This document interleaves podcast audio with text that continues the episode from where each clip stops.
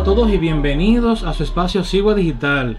Mi nombre es Eric Fortunato y conmigo están Carlos Ramírez, Rosana Arias, Estefanía Peña.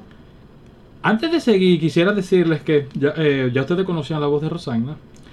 Nuestra estimada Estefanía, que nos acompaña hoy, ella, eh, aunque sea nueva voz aquí, ella es la que está trabajando la parte de internacionales de la revista y los artículos que ustedes están viendo a nivel de la parte internacional de Sigua Digital. Así que estamos muy honrados de tenerla eh, aquí. Señores, y algo bien cómico ahora de las navidades es que yo no sé si ustedes vieron, pero entrevistaron a Biden y él dio sus saludos de la feliz Navidad y quien lo está grabando eh, saltó con la frasecita esta eh, de Let's Go Brandon.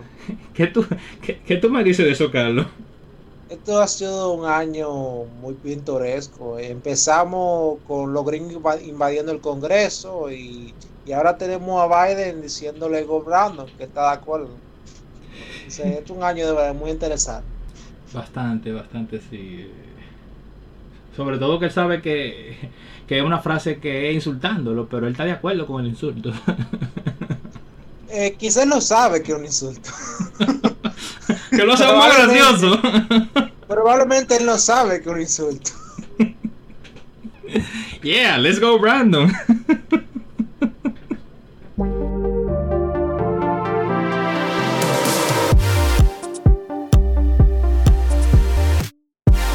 Saludos a todos y bienvenidos a República 21.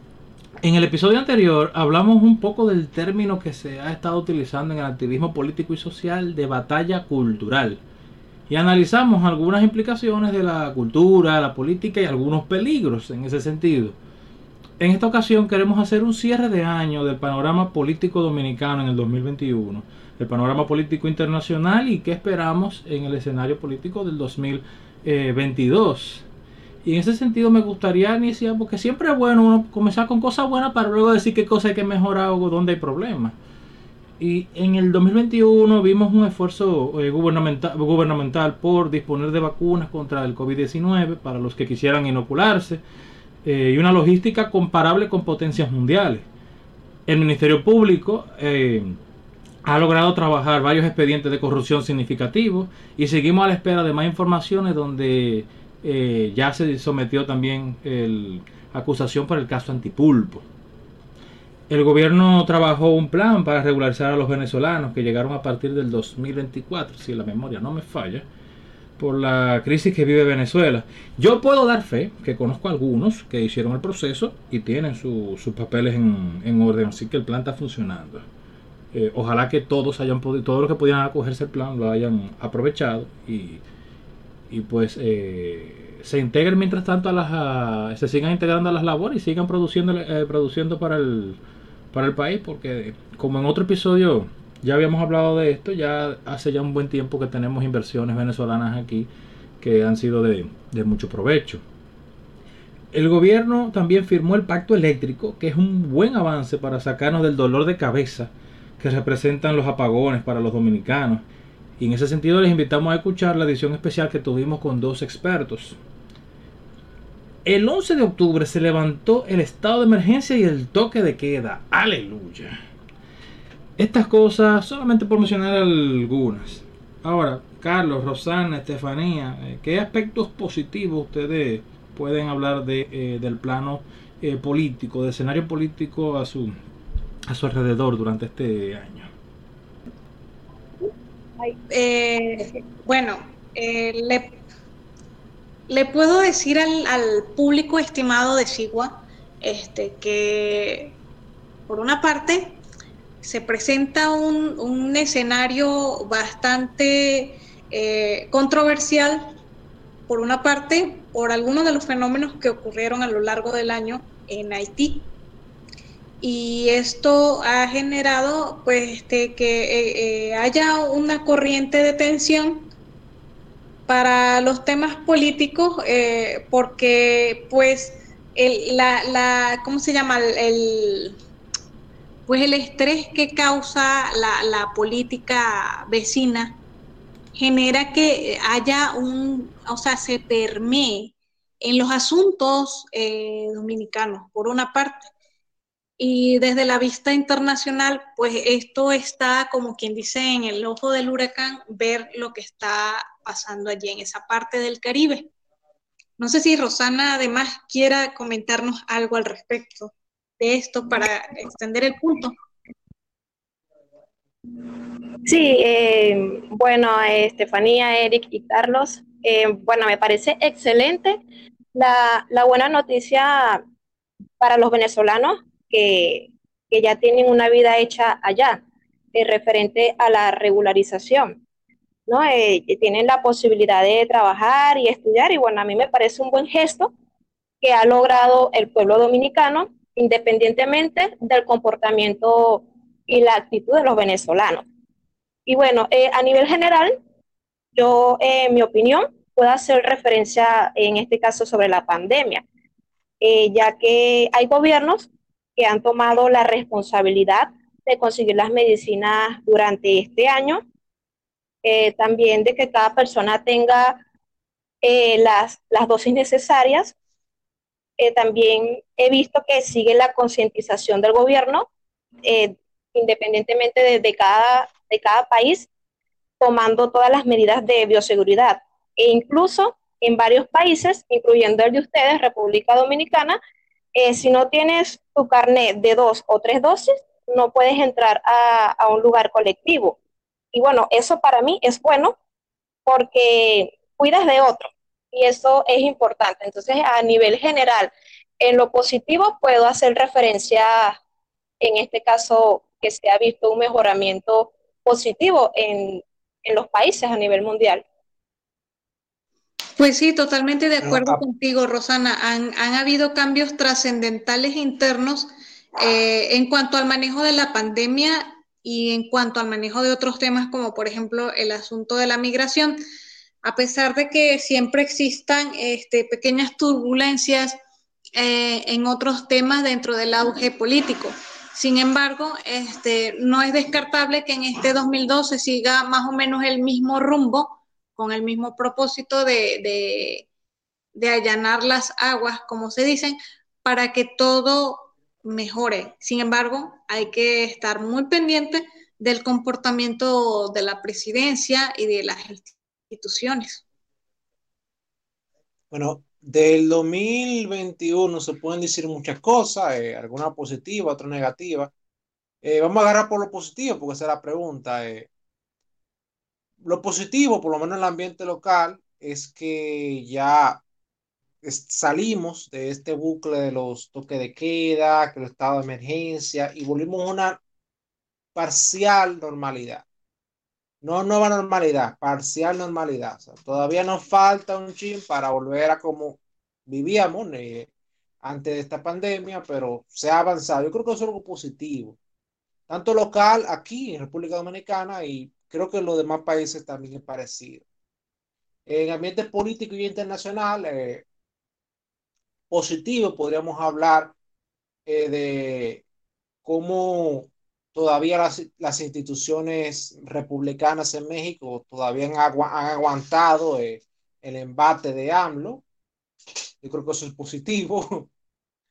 Eh, otra cosa positiva es eh, las elecciones en Argentina, legislativas, que han llevado a, que el peronismo eh, o el kirchnerismo o el, frente de todos, como, como le quieran llamar, pierda básicamente la, fuerza en, el poder legislativo. Y no solamente pierde la fuerza, eh, sino que entre las fuerzas políticas que ahora ocupan una posición predominante en el Congreso, no solamente está junto por el cambio, que ya era, era, al anterior oficialismo con Macri, sino que ahora entran nuevas figuras, como lo, como lo son los economistas Ricardo López Murphy, José Luis Esper y Javier Milei, que todos los conocemos por las redes y toda su labor de divulgación, que como ya vimos, eh, eso definitivamente ha subido la vara en la discusión legislativa en Argentina. Yo creo que eso es positivo. Y vamos a ver ya en este 2022 que va a arrancar dentro de unos días eh, el impacto real que va a tener eso en la política argentina. Eh, siguiendo con noticias positivas, eh, varios países ya de nuestra región también han completado más o menos la pauta de la vacunación, o sea que ya por lo menos buena parte de Latinoamérica no está tan rezagada como estaba en la vacunación. siguiendo con lo positivo, lo que estamos dando en lo positivo, eh, recientemente Chile fue reconocido como uno de los países que ha mejor, mejor se ha manejado con la pandemia, en todos los sentidos, de una forma, eh, tomando todos los factores, no quedando segundo, sino que tomando todos los factores, Chile se ha manejado de forma positiva, eso, es reconocido internacionalmente. Eh, en Estados Unidos, como factor positivo, eh, pareciera que se está tomando un poco más de conciencia eh, del Congreso, específicamente el senador de Virginia, Manchin, creo que se llama, o Manchin, no, me, recuerdo pronunciar bien, pero es un legislador que ha parado eh, buena parte de la agenda legislativa de Biden, que no iba a ser muy positiva, por lo menos para la, la sanidad, la, la sanidad de la cuenta pública de Estados Unidos y para el asunto de la, la capacidad de la economía estadounidense de seguir siendo una de las más dinámicas del mundo. Y no estar tan eh, atosigada y tan eh, amarrada con regulaciones burocráticas eh, variopintas como lo pretendía Biden con su agenda legislativa que por suerte se ha parado gracias a este legislador que próximamente parecerá que se va a declarar independiente porque ya los mismos demócratas no lo quieren por el, pero eso, esos juegos en, la, en el poder legislativo son positivos para conservar la institucionalidad y, para no, y eso es funcionamiento de una república realmente que el Congreso apruebe todo lo que manda el Poder Ejecutivo no es para nada positivo. Eh. En China, el Congreso chino lo aprueba todo a Xi Jinping y en Cuba la aprueba todo. O sea, eso realmente que el Congreso apruebe todo, eso es, eso es señal de una dictadura. Que existan estas discusiones y estos cierres y esto eso son, eso son una república de verdad. Y creo que eso son los aspectos positivos que podríamos resaltar de este año que ya cierra. Y em, entrando ya a la partecita quizá más eh, oscura, quizá a la gente no le gusta, pero es probablemente lo que a veces más fácil uno, uno ve, puede eh, comentar. No siempre, eh, no siempre se hace fácil verlo lo, positivo porque a nivel de política uno siempre piensa de que, de que bueno, era el trabajo que tenían que hacer los gobernantes, los políticos, los funcionarios, y entonces por eso uno como que lo pasa de largo pero es importante uno comenzar por lo menos eh, sentando la base de que han pasado cosas buenas, eh, buenas aún dentro de esta bendita pandemia. Pero algunos aspectos negativos que podemos mencionar a nivel eh, local han sido, por ejemplo, algunas improvisaciones del gobierno en búsqueda de popularidad. Y durante el año nosotros vimos con más carácter y carisma tanto a la primera dama Raquel Arbaje y a la vicepresidenta Raquel Peña, al punto que uno se preguntaba quién realmente gobernaba o influía en el presidente. El toque de quiebra fue muy prolongado y arbitrario cuando ya se tenía mucho, eh, muchísimo más conocimiento del, virus y, eh, y, de la misma pandemia y de, la, y, de, y de alternativas de gestión. La resolución que exige que se presente la tarjeta de vacunación en los distintos lugares de comercio ha sido a mi entender, un desatino contra la libertad individual de cada, ciudadano, al punto en que se han hecho retenes preguntando por la tarjeta en los vehículos de la gente. Entonces ya ustedes se podrán imaginar.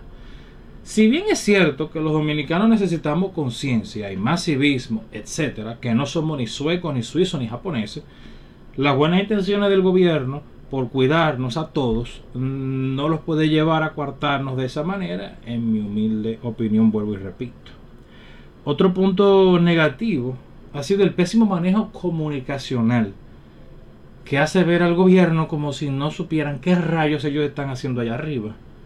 Y en honor a la verdad, algunas decisiones han sido políticamente fallidas por la búsqueda de popularidad. Y lo de la comunicación no sorprende cuando tienen dos departamentos para dos enfoques distintos y dos personas distintas con la idea de cumplir con compromisos eh, políticos. Así que ustedes se imaginarán, ah, que hay que informar a, la población de tal cosa, entonces tal departamento está trabajando ciertas áreas y tal otro departamento tiene eh, estas otras áreas, y entonces son dos enfoques, ah, porque fulanito estaba en el partido y yo tenía que nombrarlo y no sé qué, no sé cuánto, y entonces el tuyo yo se podrán imaginar eh, que ha hecho inclusive difícil que puedan hacer propaganda de lo bueno de lo que se ha hecho. Porque entonces con, con ese vaivén pues bueno no eh, no sigo porque eso se explica solo.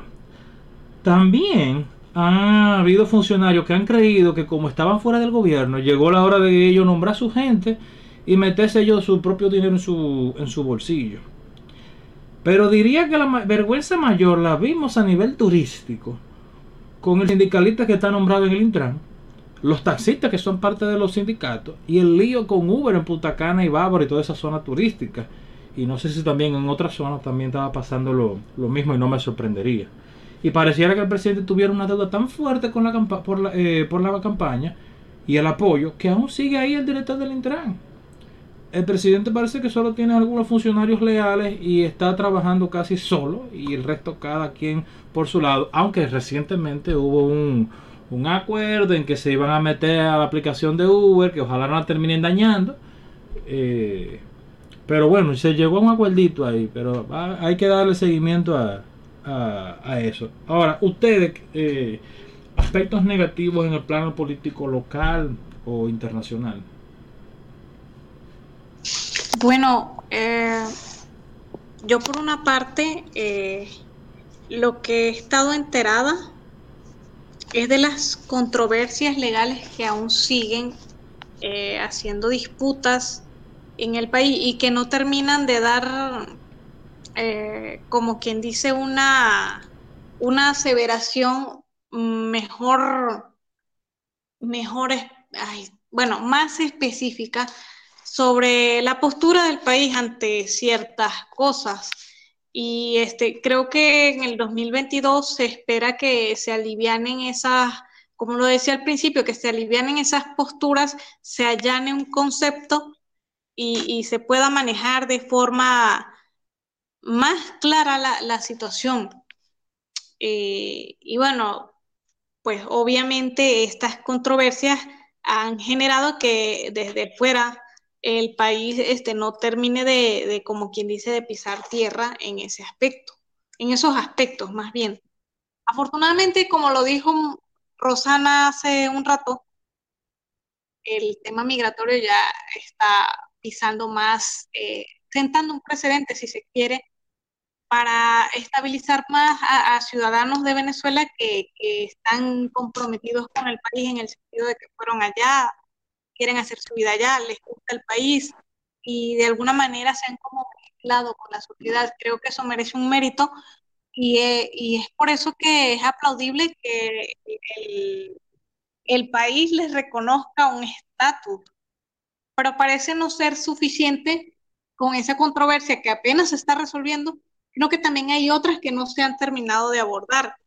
Entonces, por, por mi parte, eso es como que lo que yo veo que un poco está entorpeciendo la, la perspectiva internacional, aparte de, de, que el presidente pues eh, tiene algunas situaciones allí, como ustedes lo platicaban ahorita, unas situaciones bastante controversiales que dejan mucho que desear. Entonces, creo que el, este 2022 eh, lo que se espera es, es que estas posturas se acomoden.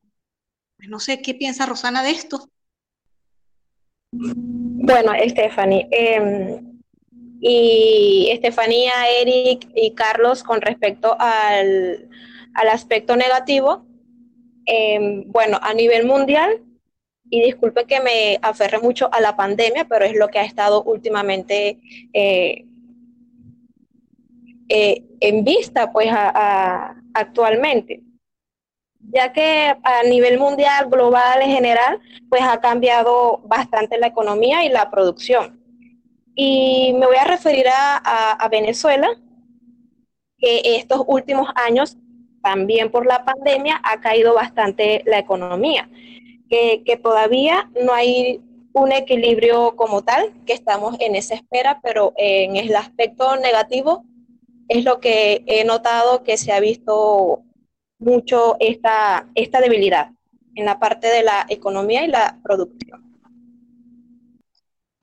Ok, bueno, fíjate que yo iba a comentar este, un poco de eso, o sea, el contexto, como yo lo veo, de, de República Dominicana, es que, ah, o sea, bueno, como viene diciendo Rosana, se ha manejado muy bien el concepto de la pandemia y a pesar de eso han tenido un crecimiento eh, pues nada despreciable. Eh, se dice que entre el 2015 y el 2019 de lo que investigué, pues ha tenido un crecimiento promedio de 6.1%.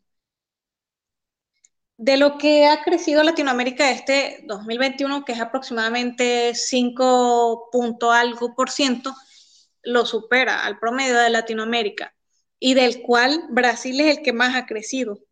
Entonces, este, ahorita hay, hay como una esperanza de ver que estos cambios que han ocurrido pues en las economías micro, a nivel micro, pues se materialicen. Por ejemplo, yo que ahorita aquí resido en México, pude ver mucho eh, cómo fueron esos cambios que, que la pandemia trajo muchas empresas que aparentemente estaban muy bien cimentadas, que estaban como en una especie de burbuja, pues se cayeron, se cayeron completamente y no me cabe dudas, a juzgar por lo que investigué, que en otros países también pasó eso.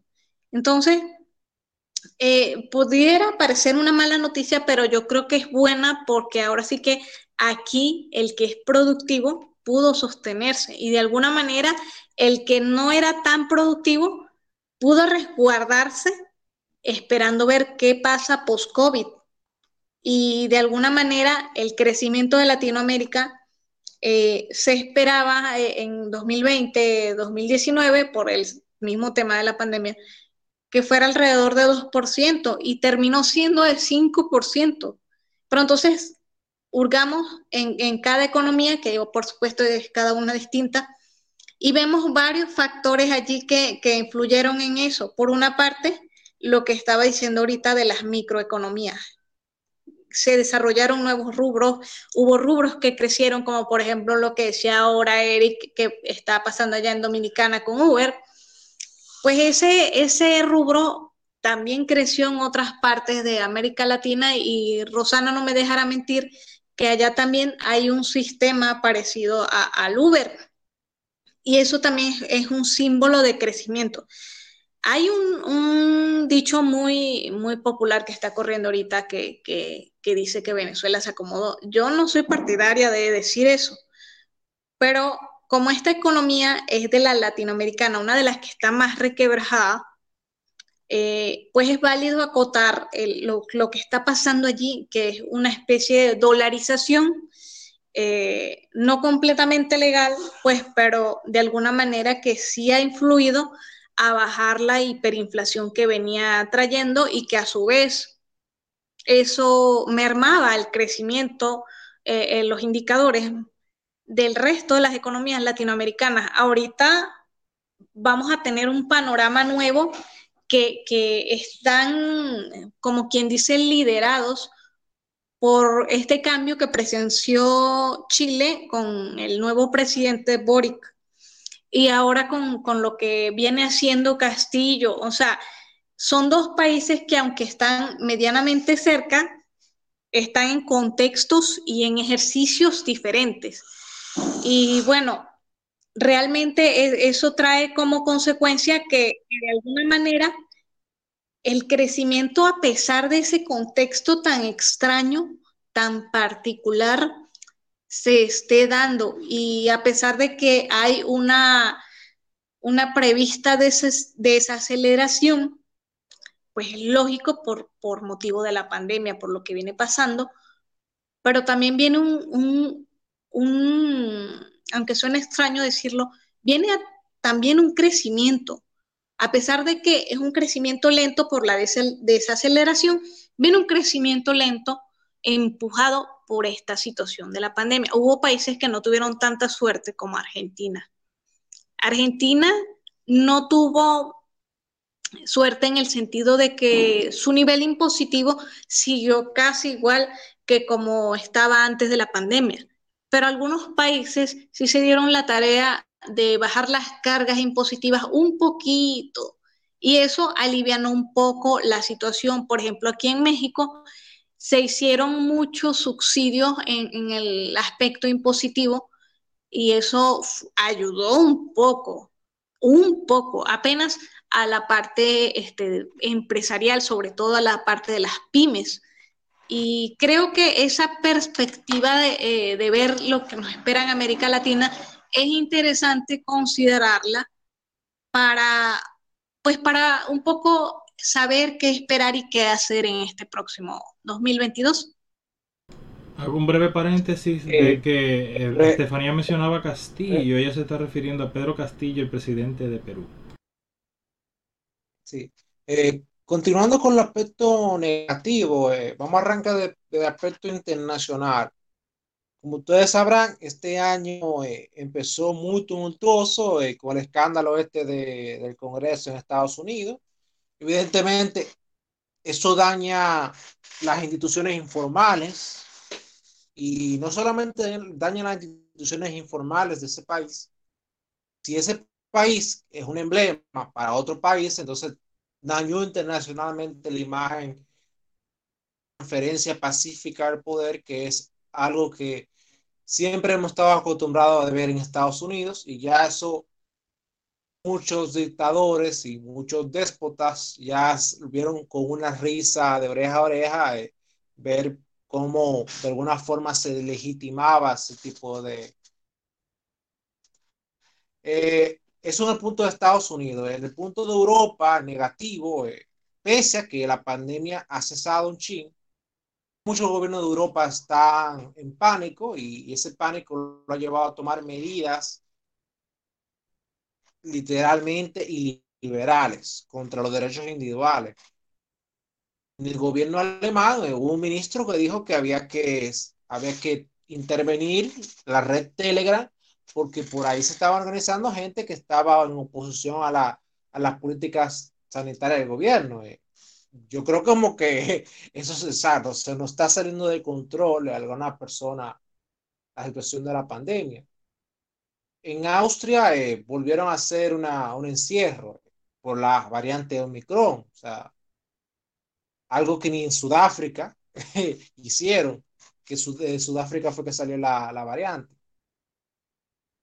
Empezamos a ver como aspecto negativo que producto de todas estas ayudas, de todos esos paquetes que se hicieron el anterior año, ya los mecanismos de transparencia y, y hay muchos gastos muy, muy cuestionables y, muchos fondos que se distrajeron a sus destinos reales. Eso básicamente una demostración que cuando tú pones mucho dinero rápidamente, la mano de los políticos, esas manos siempre son porosas y siempre hay alguna otro escándalo de corrupción. Eso eh, ha sido muy, muy fuerte en lo que es Reino, Reino Unido, pero eso Unido que la prensa se ha cogido con eso, pero en todos los países, si revisamos, vamos a ver escándalo de corrupción eh, agarrado del tema de la, de la pandemia, siendo de la suya. Eh, en Oceanía vemos que todavía existe una política muy restrictiva respecto a la al movimiento de personas de, de afuera hacia adentro del país a esta altura del juego, eso es negativo. O sea, todavía tú tienes un gobierno de Nueva Zelanda que no sabe cuándo va a levantar muchas de las medidas que tiene. Entonces, esta medida excepcional, las medidas excepcionales deben tener un, tiempo de caducidad. Medida excepcional no se convierte en la nueva normalidad. Es un punto negativo. Otro aspecto que yo he visto negativo es eh, positivamente las instituciones de México han aguantado el embate de AMLO eh, el punto negativo que AMLO trata todavía de, de golpear las instituciones de México, eh, con una agenda que evidentemente tiene en vilo, eh, él sigue insistiendo con el asunto del referéndum revocatorio, con referéndum revocatorio, que bueno, que ya existe la historia de que cuando tú tiras un referéndum revocatorio, eh, encuesta para ver tu legitimidad. Entonces, ¿qué es lo que pasa? Que bueno, si yo compruebo de que mi legitimidad ante el pueblo a mitad de mi periodo, bueno, pero ¿por qué yo no extender más a mi periodo? Entonces ya ahí surgen las discusiones de, reformas constitucionales y expandir el límite que tienen los políticos su poder. En México no hay reelección y son seis años y ya. Ese referéndum revocatorio más o menos jugando con esa idea. Eh, evidentemente, eh, como Estefanía mencionó, eh, Chile y Perú son casos que tendremos que seguir observando. yo la, en el comentario económico le voy a dar varias cifras, pero en Perú, teniendo estrictamente político, en Perú ya hay caso de corrupción con Castillo, apenas con cuatro meses en el gobierno. Y bueno, eh, ya varios diputados del Congreso han sugerido moción de censura y, y de tutanarlo. A eso, eh, no es sorpresa porque realmente el partido que lo llevó a, él al poder eh, era Vladimir Cerrón y Vladimir Cerrón no pudo candidatearse él porque por la, el sistema electoral que tiene Perú, si tú tienes una causa en la justicia, tú no puedes ser candidato. Cerrón tenía un caso, varios casos en la justicia. Eso no puede ser candidato y entonces propuso a este señor que es profesor Pedro Castillo. Eh, vamos a ver cómo avanza esa parte en Perú. En Chile, como podemos ver, eh, se eligió a Gabriel Boric Font, es descendiente de croatas, y nació en, la, el extremo austral de Chile, en la parte más al sur de Chile fue que nació Gabriel Boric. Presidente milenial, él llega con 35 años al poder, o sea, el límite legal para poder ser candidato es 35 y llega ahora presidente con 35. Eh, sin mucho que expandir, eh, la coalición que lo lleva al gobierno no muestra centrismo, por más que yo le he dado la vuelta, no veo centrismo, y es una agenda que parecía revolucionaria y de, de quiebre y de tabla rasa institucional. Porque aunque mucha gente dirá, bueno, él tiene el Congreso, él tiene, no tiene tanta fuerza en la Cámara de Diputados y, el, y el Senado está dividido mitad y mitad, eh, bueno, tú tienes el asunto de la Asamblea Constituyente, que evidentemente él tiene mucha fuerza ahí. Constituyente se, se constituye, valga la redundancia, como un extrapoder que podría incluso sugerir abolir el Senado. Entonces ya eso modificaría ya el equilibrio de poder y veo un Boris que al menos que de alguna forma se le ponga si contrapesos. Digo, digo que los partidos que están en, la, en la misma Cámara de Diputados, y ellos mismos le digan no, hasta aquí nos cruzamos. Veo, veo muy, eh, es que hay que ponerle el ojo a Chile. Porque cuando tú tienes una agenda que no es reformista, sino revolucionaria y de tabla rasa, todo puede suceder. Para nada es un misterio, y menos para Estefanía o Rosana, cuando viene alguien con un discurso mesiánico y de revolución y esto y aquello, eh, no van bien. No paran bien. Pues, Carlos, este, precisamente, este, pues lo que decías eh, sobre Boric, a mí una de las cosas que me llama mucho la atención es que se vio que en entrevistas él no manejaba eh, estadísticas o al menos una información clara sobre algunas cosas que se le preguntaban, o sea, obviamente sí, sí sabía eh, manejar una discursiva, pues, pero obviamente sabemos que los políticos por lo general... Sí, e, es, un, es un detalle, es un detalle bueno a señalar, Estefanía. Porque él, él gana ahora con 35 años, pero cuando tú revisas el currículum vitae de este señor, eh, bueno, él, fue diputado en dos periodos, diputado, eh, era activista universitario. Ahora, activista universitario y, duró muchísimo tiempo en la universidad, o sea, cuatro y pico de años, él tenía más de cuatro y pico de años estudiando Derecho, que no aprobó el examen, en Chile hay un examen para tu o sea, para tú definitivamente tú decir que tú eres abogado, hay un examen y él no lo aprobó. Entonces, estamos hablando de una gente que ni siquiera ha visto eh, un salario eh, de una empresa privada o que propiamente podemos decir que ha trabajado. O sea, una persona que ha vivido de político 100%. No, no tiene un contacto real o algún puente con el mundo privado. O sea, hasta cierta forma yo no sé cuál es el sentido de la realidad de, este señor Boric. Sí, bueno, indiscutiblemente, pues este eh, hizo una demora en su parte académica y, bueno, se puede decir que en ese sentido eh, uno dice, bueno, pero ¿por qué se retrasó? No, fíjate que aquí también dicen eso de, de AMLO, pero eh, Obrador pues se demoró más, mucho más que unos simple par de años, ¿no? Y bueno, eh, de alguna manera eh, también ha sido por factores de, de, la carrera política de López Obrador.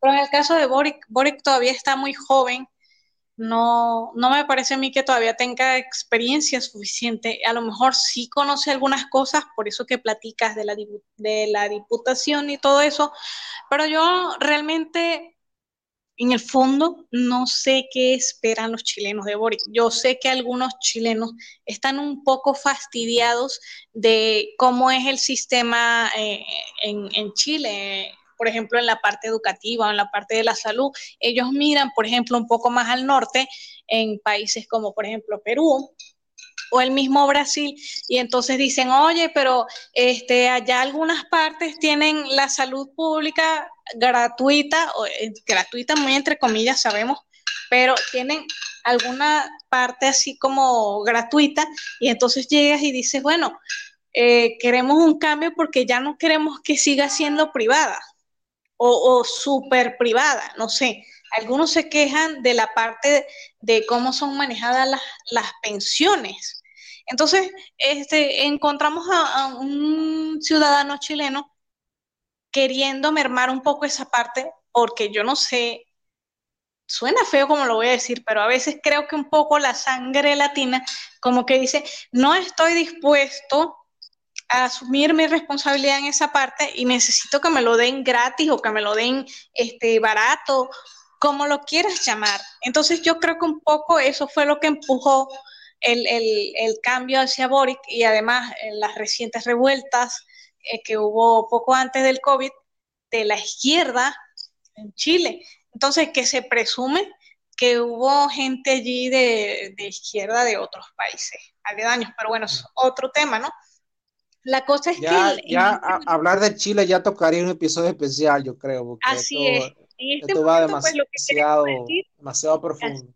Así es. Lo, ahorita lo que nos ocupa es ver que este, Mm, hay que ver qué es lo que extrae este señor porque es, es, un poco así como no se sabe bien. No es como, por ejemplo, cuando ganó Pedro Castillo en Perú, que ya uno tenía una cierta claridad sobre qué esperar, pero este señor no. Y bueno, y por ejemplo, mirando un poco más al norte, en Centroamérica, ¿qué me dicen ustedes, por ejemplo, de lo que está pasando con Nicaragua? que todavía está en la misma situación? ¿O cómo ven a Costa Rica? Bueno, Nicaragua o sea, eh, todavía hoy en día, eh, eh, evidentemente, este señor Ortega, Ortega Murillo, eh, la mujer de él, han montado un tipo de ensayo de Norcorea en, en Latinoamérica, básicamente, es una monarquía que han impuesto. Y es una pena que la comunidad internacional no, no, haya, no esté haciendo nada respecto a eso. Esté haciendo muy poco. Y yo creo que es un punto negativo que sí es muy válido que muy válido que Estefanía eleve. También eh, es una pena que todavía eh, que el, como hemos visto las protestas en Cuba, la comunidad internacional no ha actuado a la altura. Todavía, todavía no ha actuado a la altura. O sea, como en el medio del Caribe tenemos una cárcel. Entonces, Carlos, eso, es un país normal, eso es un país normal y nadie dice nada. O sea, no. Carlos, Eric y Rosana, este, bueno, ese fenómeno está bastante latente y, bueno, obviamente a la vista de todos. Yo no sé, pero a mí me llama mucho la atención la pasividad de, porque me parece a mí que eso es de Guterres cuando se le tocan estos temas de este lado del mundo. Pues porque es casualidad de que en, cuando es de este lado del mundo, pues nada más como que deja el agua correr. Basta que sea más cerquita de él o yéndose un poquito más lejos al África. Incluso a veces me da a mí la impresión de que asuntos de África son atendidos incluso más rápido y con mucha más lástima y cuidado que cuando es de este lado del mundo. ¿No les parece acaso a ustedes curioso eso? Sí, evidentemente existe, por lo menos de Guterres, que él sale de la socialdemocracia europea, o sea, él es del Partido Socialista de Portugal. Eh, existe este romanticismo con los revolucionarios latinoamericanos. Entonces, no, no me, realmente no me causa extrañez que él haga de la vista gorda respecto a Cuba o respecto a Venezuela o respecto a todos esos países. otro aspecto activo que yo quisiera señalar aquí en Sigua Digital, y es lo que acaba de hacer el PLD en el Congreso, eh, de boicotear una sesión aludiendo una supuesta persecución política. Este espacio condeno totalmente esa práctica, eh, tú tratar de usar, usar políticamente o de instrumentalizar políticamente tu minoría en el Congreso para boicotear el Congreso de forma de, de, herramienta de negociación para asegurar impunidad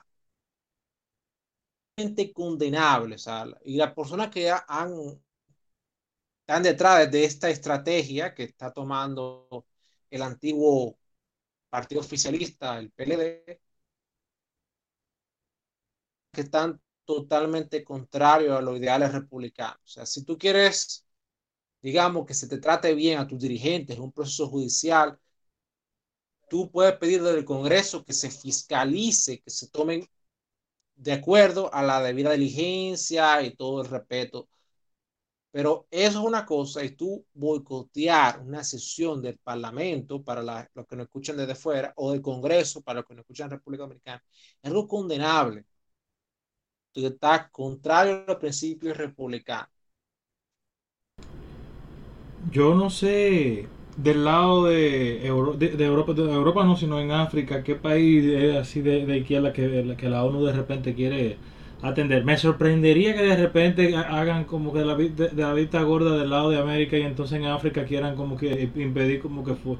Eh, pero con respecto al tema de la gente, eh, decían al tema de Chile y, y, Boric, parece ser que en Chile se le dio una oportunidad que a los dominicanos no se le dio porque en el sentido de que quizá ellos están eh, pensados de que lo que no hizo Allende lo va a hacer eh, Boric, que aquí se trató de volver como que, ok, sí necesitamos alguien como Bosch y ese asunto nunca cuajó después del golpe, pero con respecto al tema de la gente, sí quiero aprovechar para eh, transicionar a felicitar, hablando ya en el plano de la gente, el plano social, felicitar a cada dominicano que ha podido retornar según las posibilidades de cada quien, eh, al día a día, que ha vencido el miedo y el pánico, el pánico mediático y diferentes inseguridades, y que está animando a otros y está siendo empático con otros para que todos volvamos a estar lo más parecido y ojalá que mejor que antes de la pandemia. Es importante que esta experiencia amarga nos, permite, eh, nos permita aprender las lecciones necesarias para poder seguir avanzando armoniosamente como sociedad.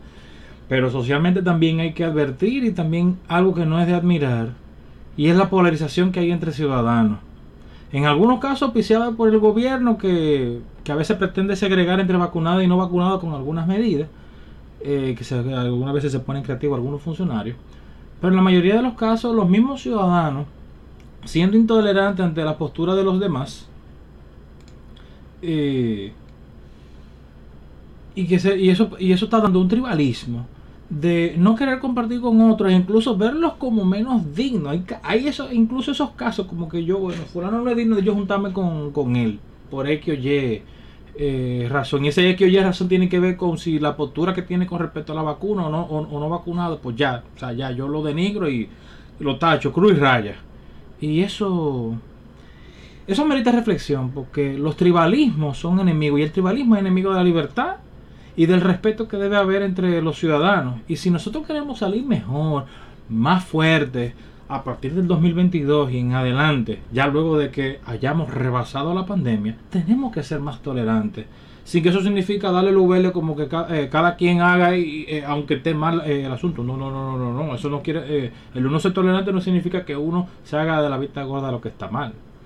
Y, sea quien sea que lo haga o que lo, o que lo diga. Eso es el aspecto así como que social, o sea, pasando de lo. de, de la parte de los gobiernos y, los políticos a la parte de los ciudadanos. Eh, Ahora estamos ya cerrando el año. ¿Qué ustedes creen que podemos esperar para el, eh, para el año que viene en el plano político? Bueno, para el próximo año se pueden esperar muchísimas cosas. Eh.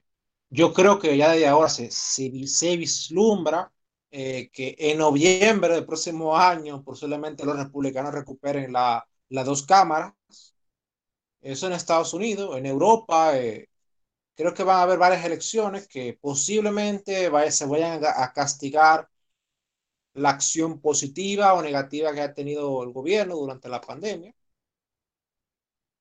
Como, usted, como ya hemos mencionado, eh, vamos a ver cómo se va a, trabajar eh, el gobierno de, de Boric, ver cuál va a ser el resultado o cómo va a desencadenarse el trabajo de la comisión constituyente, porque esa comisión constituyente tiene que terminar sus trabajos en el próximo año, con una constitución redactada un referéndum de salida. Esperemos, esperemos que o lo que esa o esa constituyente haga un buen trabajo respecto a, respecto a libertades individuales o que el pueblo chileno y votar en el referéndum de salida de forma negativa, conservando la constitución que hay actualmente. Eso, por lo menos, la, eh, lo que podemos esperar en Chile. En Argentina, como bien dije, vamos a esperar que, evidentemente, ponismo, los políticos liberales que han entrado, y evidentemente el gobierno puede que tenga una crisis fuerte porque no va a tener apoyo en el Congreso y tiene una, una situación financiera muy delicada. ¿Qué podemos esperar en el plano político? Por lo menos en todo. Eh, aquí en el plano político eh, vamos a ver cómo se va a desarrollar lo, los casos de, de corrupción. Vamos a ver también cómo se avanza la agenda de reformas que dice el gobierno que tiene. Eh, eso ya sería una, discusión ya aparte de, esas reformas que plantean hacer, que todavía hoy en día yo no, no, no he visto un papel. Está todas las reformas que propone el PRE, no, no la he visto. Vamos a reformar tal sector, tal sector. Ajá, pero ¿cuáles son las reformas? Yo no lo he visto todavía. Pero el gobierno tiene una agenda de reformas, se irá, eh. Y creo, que son, y creo que son como 13, pero nada más ellos la conocen, parece ser. Sí, esperemos que esas reformas eh, sean positivas y que más adelante. Aunque hay algunos que dicen que las reformas están en el programa del gobierno, la agenda del gobierno, no es reforma. Y, y si es así, entonces dímelo, mira, aquí está, en tal página está la reforma que proponemos tal cosa. No es lo que estoy viendo y esperemos que la, la mesa de establecieron avance que lamentablemente yo creo que se dejaron boicotear la mesa porque cuando tú, inicias un diálogo para generar consensos, entre más temas tú agregues a esa mesa, concreción tú tienes. Entonces, ¿cómo tú llevas una agenda de reforma de más de 10 puntos? Realmente tú tienes esos 10 puntos, sino que tú dejas que agreguen más, más puntos. O sea, ya estamos al punto de que, que se está discutiendo en esa en esa si hasta el color de la bandera, digamos. No, no sé. Eh, es una exageración, es una hipérbole. Pero ahí hay temas que se agregaron a esa mesa de discusión que son temas que el Congreso tiene que dedicar a una comisión mixta.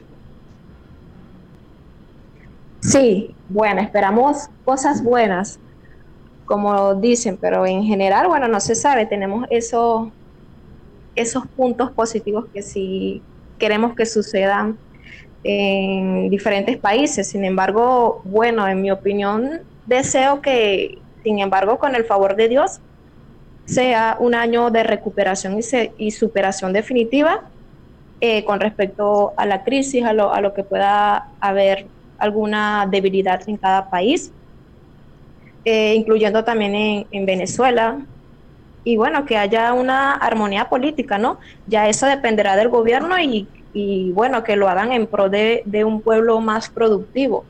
Eh, suena como difícil, pero mm, no podemos perder las esperanzas y, y, con la ayuda de Dios, bueno, esperemos que sí se puedan dar todas esas cosas que estamos eh, aportando acá. Bueno, les deseamos a todos ustedes con respecto a este espacio, a este segmento político, un año 2022 con más libertad, más innovación, más participación política y social. Y aquí vamos a estar para educarlos políticamente a, a ustedes. Y pues eh, les deseamos un feliz año nuevo.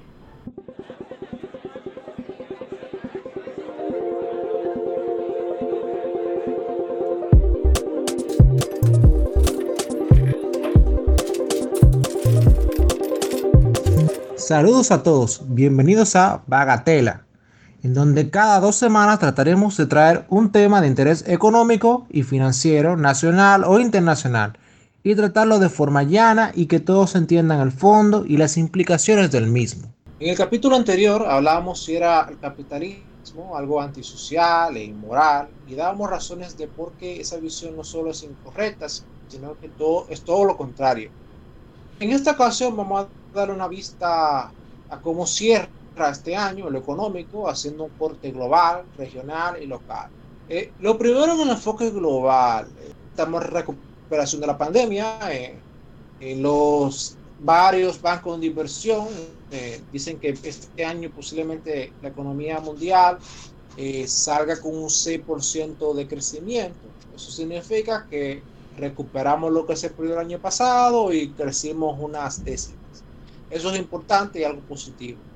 Globales que vamos a ver y que va cerrando eh, en China, eh, vemos con la quiebra del grupo Evergrande, el grupo inmobiliario. Eh, si solamente el problema fuera ese, el gobierno chino no tendría mucho problema con tratar de tomar medidas. Ahora, ¿qué pasa? Eso, esa compañía es una representación muy, muy exacta de cómo están las demás compañías creciendo. Es decir, que China, eh, podemos decir que ahora mismo está en una crisis del mercado inmobiliario. Empresas de, mercado inmobiliario va, están, ya, ya declararon la bancarrota y va, y van algunas más van a declarar la bancarrota. Y eso va a traer un efecto tanto en la riqueza acumulada, el stock de riqueza chino, que en vivienda, va a tener un efecto muy negativo. Que tienen una, un fue, una fuerte participación en el mercado inmobiliario, van a ver también un golpe muy importante. Ahora, saliendo del punto de vista del patrimonio y del punto de vista financiero, el sector inmobiliario chino eh, emplea millones de personas. Va a tener un efecto en el empleo muy, muy fuerte. Y como va a tener un efecto en el empleo, va a tener un efecto en la demanda interna de China. No que las compañías de esos de, que son proveedores también van a ver un golpe significativo. Para que tengan idea, eh, China, eh, desde la crisis Estados Unidos, mira que, paradójico, ellos trataron de, promover la demanda interna. Promover la demanda interna fue mediante expandir el mercado inmobiliario. Entonces eso ahora le parece que le está reventando las manos. Día de hoy un porcentaje significativo, más de un 25% de la economía china, esto de la construcción y que empiece y que quiebre la principal compañía de construcción en China, eso evidentemente va a tener un impacto negativo en el PIB chino, que lo vamos a ver más latente en lo que va a ser el próximo año. Marcando ahora que vamos a ver su desarrollo en el próximo año. Entonces, se, se habla de que China entre en un proceso de incluso de esta inflación, o sea, crecimiento e inflación por, por esta situación. Eh, Carlos. sí. Te quería preguntar precisamente en pos de eso. Fíjate que este, yo he estado leyendo que hay cierto desarrollo tecnológico en, en el que China está ah, participando y del cual sobre todo muchos izquierdistas están presumiendo de que ahora China va a desplazar tecnológicamente y en otros aspectos a, Estados Unidos, por ejemplo. Yo concuerdo mucho con esos puntos que estás diciendo tú y, bueno, me vino mucho a la mente aquellas ciudades fantasmas que, ha creado China en pos de la, de la demanda interna o del al menos lo que ellos manejan como demanda interna pero que por alguna razón no, no ha surtido efecto y nomás ha generado ciudades fantasmas, sin contar, que estoy enterada, claro, tendría que, ya esa información expandirla más, estoy enterada de que presuntamente eh, personas adineradas chinas, eh, para no cosas como dejar de declarar impuestos sobre la renta y otras cosas, lleguen y se van a Alemania a comprar este casas o cosas así para este como quien dice colocar el dinero en otro lado y no declararlo como propio en el gobierno chino. Este es un aspecto eso, es un punto interesante, Estefanía. Y, eso, eso, se, eso se va más profundo de ahí realmente.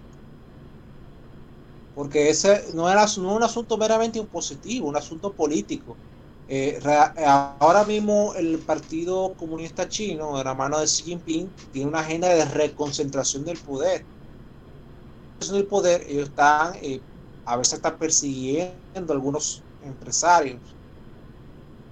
Como, como bien dice el refrán, si tú ves el vecino, pon, tu barba en el remojo, tú ves, si tú ves el vecino afectado, pon tu barba en el remojo. Y muchos empresarios chinos lo que están sacando su capital es de la, de forma que pueden, sacar su capital, porque no saben que en cualquier momento venga al Partido Comunista y entiendan que ellos no son tan graciosos y le lleve todo lo que ellos tienen. Es un proceso que está arrancó desde más de hace, un año y medio en China. Es verdad que el empresario Jack Ma eh, desapareció por casi un mes y, eh, luego eh, apareció y nada ha pasado, pero sus empresas empiezan a tomar menos brillo y a, verse significativamente. Con lo que preguntaba y decía, simplemente hacer algo. Y buena parte de sus empresas que se fueron intervenidas. Decir algo, ¿Perdón? Decir algo sumamente breve con respecto a la. No, que quería decir una cosa breve con respecto a la preocupación de, en la tecnología y en la economía. Porque aunque China está mostrando un gran avance, ahí ya todo va a depender de eh, las diferentes potencias que tienen su, su, desarrollo tecnológico, porque hasta ahora lo que se está intentando es ver el 5G y, la, y el Internet de las Cosas. Pero ¿qué pasa? No todos los países tienen todos los elementos para hacer todo el desarrollo por lo cual, entre los países que tienen tecnología ya avanzada y los países que están en vía de desarrollo, pero tienen la materia prima, litio y demás compañías por acciones, el asunto va a depender en la geopolítica, de cómo se manejen eso, que China está tratando de tener control a base de deuda de esos países para ver cómo gana esa carrera tecnológica. Pero ahora mismo los huevos no están puestos en una sola canasta porque ni Estados Unidos ni, sus aliados tienen todo para la parte tecnológica de, eso de lo que le llaman la cuarta revolución industrial, ni tampoco China con sus amigos tienen tampoco eh, todo. Simplemente dándole ese eso y cierro mi comentario con respecto a esa parte de la tecnología. Eric, Carlos, Rosana, este, si se acuerdan de todo lo que estaba empujando Trump con respecto a restricciones comerciales con respecto a China y bueno, ¿cómo ven? Porque yo pienso que sí afecta un poco porque hay, hay empresas chinas que se han internacionalizado de una manera voraz y que ahora penetran en, nuestras vidas y, son muy conocidas y muy relevantes, como por ejemplo, Shane. no conoce a alguien que haya comprado en Shane. Shane es una empresa china que hace imitaciones de la ropa de Sara y bueno, entre otras, ¿no? Pero básicamente es una empresa que comercia a través de eh, lo virtual, de lo digital, y es muy conocida y muchas jovencitas, muchos jóvenes compran en Shane. Shane es una empresa china y ella está trascendiendo los aspectos eh, legales chinos para introducirse en otros mercados. Yo pienso que eso, de alguna manera, eh, o sea, lo que está pasando en China comercialmente sí está influyendo aquí en este lado del mundo o hasta si tú quieres en Europa. Yo quiero saber qué piensan ustedes de eso. Y bueno, respecto a esa compañía, primera vez que la escucho, pero eh, yo creo que ahí, tú, no, si no te das cuenta, está revelando nada de la habilidad a China. Esa compañía copia a otra compañía de Occidente. O sea, buena parte del crecimiento eh, ahora mismo un crecimiento que tiene que ver con la innovación. Y China está todavía muy, muy atrasada en innovación. O sea, y la parte de la innovación que yo han tenido realmente es mediante el robo de propiedad intelectual. Entonces, ahí es que está realmente el que China se vuelve, cuando tú tomas en cuenta esa variable, China se vuelve un gigante con pie de barro. Viendo con el análisis global, eh, tenemos Estados Unidos, que eh, la, la, inflación está escalando. Que habla de Biden inflation. evidentemente, si tú tiras tanto dinero en estímulos y eso, eh, eso va a tener un efecto significativo en los precios. Eso es lo que estamos viendo en Estados Unidos. Han tenido algún, han tenido, están teniendo problemas para empleo que había previo a la pandemia, o sea, hay una cierta reticencia de la gente a, al trabajo o a, entrar a los puestos de trabajo. Eh, hay mucho análisis respecto a eso, pero eh, vamos a ver cómo se va desarrollando esa parte. Eh, Biden no ha podido, qué bueno que no, no lo han dejado, tomar, hacer los aumentos de impuestos que tenía planificado y su agenda de gasto que tenía planificado, que evidentemente eso iba a incidir significativamente en la inflación de Estados Unidos. Que eso no se haya aprobado, por lo menos no cambia mucho el panorama macroeconómico de Estados Unidos y por lo menos eh, de aquí al próximo año, si no es que cambia tanto cosa, Estados Unidos va a seguir, va a recuperar su pleno empleo y va a tener una transmitiendo su dinamismo a todos los mercados. Porque Estados Unidos es la primera economía mundial y que China, que es la segunda, todavía depende mucho de Estados Unidos. Asiático, eh, se recupera significativamente. Vemos a la India creciendo un 7, y pico por ciento. Eh, y varios países más como Vietnam, que han salido muy bien de la pandemia, eh, creciendo a todo lo que da. Todas las demandas que están teniendo justamente de lo que, de lo que, Estados, lo que es Estados Unidos, de China, la misma China y de la eurozona. Ahora, siguiendo con la eurozona, la eurozona está teniendo un crecimiento dispar. Algunos países que no están recuperando bien por algunas rigideces que tienen sus economías. Hay otros países que están recuperando rápidamente, como Irlanda. Hay otros países que se están recuperando más o menos, pero eh, lo choca mucho, o a, Europa lo ha chocado mucho, eh, política. Y es que con la agenda verde europea ellos han generado unos cuellos de botella artificiales respecto a su sector energético, una inflación adicional a la que ya hay en los mercados internacionales. Entonces las empresas europeas están teniendo ese problema de que sus costos energéticos y sus costos de materias primas están aumentando. En Europa, como muchos de ustedes oyentes sabrán, no ha cambiado significativamente en los últimos años. Europa que se ha quedado en lo que es la innovación y lo que es la, o sea, ahora mismo, ahora mismo la empresa que todo el mundo conoce de Europa es Sara y es ropa. Eh, algunos que otra marca como Volkswagen, pero Volkswagen se está quedando atrás en la, movilidad eléctrica. Ahora todo el mundo conoce Tesla. Eh, tienes la, la Range Rover, pero la Range Rover eh, ya es una marca que también se está quedando atrás. Eh, marca norteamericana como Tesla, que también tiene una, un vehículo suburbano. Todas las empresas que actualmente en Europa, eh, todo el mundo conoce, se están quedando atrás.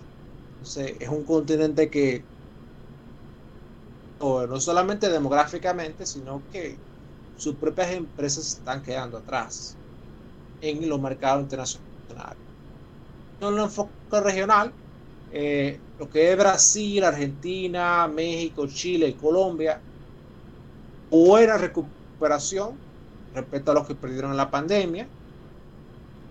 Eh, Brasil está regresando ya a la cifra de empleo que tenía previo a la pandemia. Argentina eh, ha recuperado un poco más. También está una cifra de empleo incluso mejor que la que tenía previo a la pandemia. Eh, Chile eh, un crecimiento muy significativo, pese, eh, pese a que han salido por las inestabilidades políticas y por la incertidumbre política, ha salido ya casi 50 mil millones de dólares. pese a eso, Chile ha logrado un crecimiento de más de un 10%. O muy, muy importante. Eso nos recuerda justamente las bondades del sistema que actualmente quienes llegaron ahora al poder, que van a entrar al poder, quieren derrumbar. Eh, Colombia eh, también crece significativamente. Eh, todas esas economías están teniendo una muy buena recuperación. Bolivia no ha tenido una recuperación significativa. Certidumbre política y porque la materia prima no la, no la han seguido realmente muy bien. Cada uno de estos países se ha recuperado bien, pero está chocando mucho el asunto de la inflación. Eh, en el caso de Argentina, la inflación es significativa, un 55%. Y ahí que vamos a un tema. Eh, o sea, cuando tú calculas el PIB, tú calculas con los precios. Entonces, a veces los precios afectan el crecimiento del PIB. Eh, cuando tú vas a esa revisión, eh, tú te ves una recuperación mucho más moderada eh, de lo que he mencionado. Y en algunos tú ves que realmente no hay una recuperación todavía. O sea, no están, o sea, todavía tienen número abajo de lo que tenían prepandemia. Recuperado el empleo. que podrá ser importante, pero una recuperación de empleo y sin mucho crecimiento significa que por lo menos el PIB per cápita se redujo. Y yo creo que no es nada para celebrar que, se te, que tu país sea menos rico, aunque haya más empleo. Ese es el caso particular de Argentina, que vamos a ver ahora con los compromisos de pago que tiene FMI, eh, que cómo, va, cómo van a hacer, porque con el Congreso en contra, ellos van a tener que negociar un paquete de reforma mucho más moderado y que el Congreso se lo apruebe. No llegar a ningún acuerdo y entrar en default al FMI. ¿Y qué pasa cuando tú entras en default al FMI? Que bueno, es, cuando tú llegas al FMI es porque nadie en el sector privado te quiere prestar dinero. Entonces, si tú, le, si tú le fallas al FMI, que está para prestarle a quien está en esa condición, bueno, ya el FMI no te presta. Y, y ya la Argentina entonces tendría que entrar en un periodo de austeridad obligada, porque nadie le va a prestar. O sea, no va a poder financiar su déficit fiscal. Van a tener que financiarlo con el dinero que tienen y ya. Y, y le guste o no. Ese caso argentino. Ahora, Llegando al enfoque local, República Dominicana, eh, tenemos que el turismo se ha recuperado, estamos en números positivos respecto a la prepandemia. Más turistas de lo que estaba entrando cuando todo estaba normal antes de la pandemia. Eh, las han entrado muy bien con la recuperación y con las facilidades que le ha dado el, nuevo gobierno de Luis Abinader que ha podido desarrollar ya este año su, más o menos su política económica y burocrática. En la parte más de inicio. Eh, la construcción eh, se ha disparado. Los proyectos que se, habían, que habían detenido el año pasado por la pandemia lo han retomado y hay otros que han aprovechado la recuperación para reiniciarlo. Entonces, tenemos un boom de construcción ahora mismo apoyado por una política nueva del gobierno que llaman el programa Familia Feliz. Un sistema de fideicomiso para promover la, la vivienda y eso, y el crédito. Claro, igual que como yo dije, por los demás países de la región, eh, la inflación no ha tocado. Ahora el Banco Central reporta casi un 8% de inflación.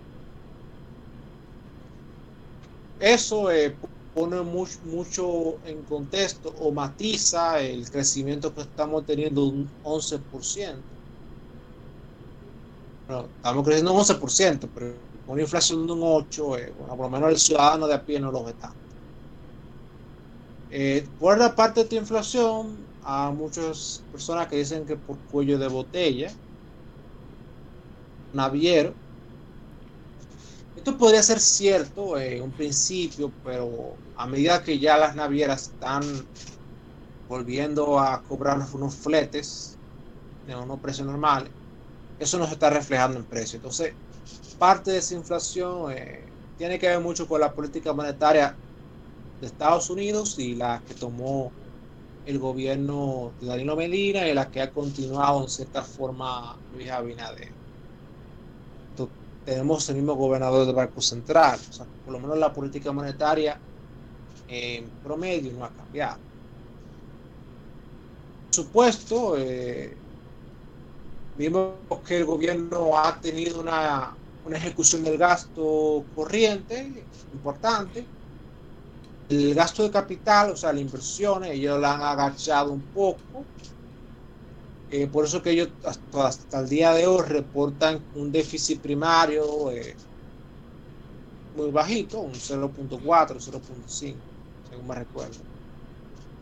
Eh, evidentemente, el gobierno su, sugirió o, o, coqueteó de una forma muy competente con hacer una reforma fiscal. Definitivamente fue incompetente porque los, ellos jugaron a la teoría de que, bueno, yo voy a dar un susto y que la gente lo apruebe o no lo apruebe. Pero ellos le cogieron el miedo al susto que puede dar la gente a ellos. Yo creo que eso no es el enfoque adecuado de una reforma fiscal integral, que es lo que manda General de Desarrollo. Estrategia Nacional de Desarrollo. creo que eso no es así que se opera. El, presidente le ordenó a varios ministros generar un proyecto de reforma fiscal y se coló uno, la gente se molestó y después el presidente le dijo, ah, no, que no va a hacer ninguna reforma. Esa es la reforma que no fue.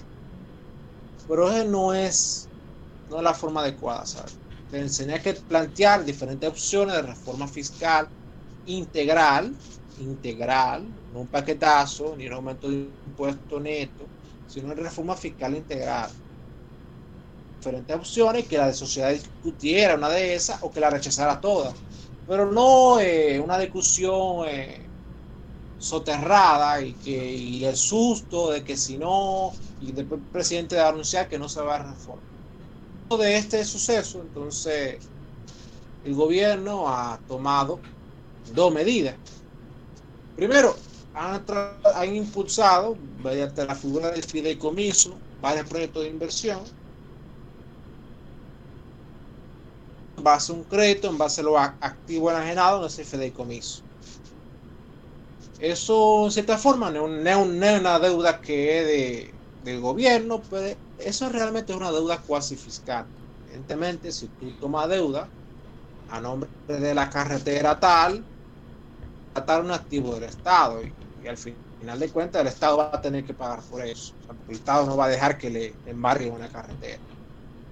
fiscal que en unos años veremos hasta qué monto ascendió, porque es otro punto que pasa por el Congreso, por la deuda que pasa por los fideicomisos, no, no queda tan claro. Eh, otra medida que tomo es congelar el presupuesto de este 2021 en los montos, los montos absolutos que si el, gobierno este año gastó 100 pesos, el próximo año va a gastar 100 pesos, ya que como ellos no plantearon una reforma fiscal, entonces ellos van a agacharse con el apunto de los gastos. Agacharse en términos relativos, porque evidentemente están, están gastando el mismo monto, pero en términos relativos están gastando menos.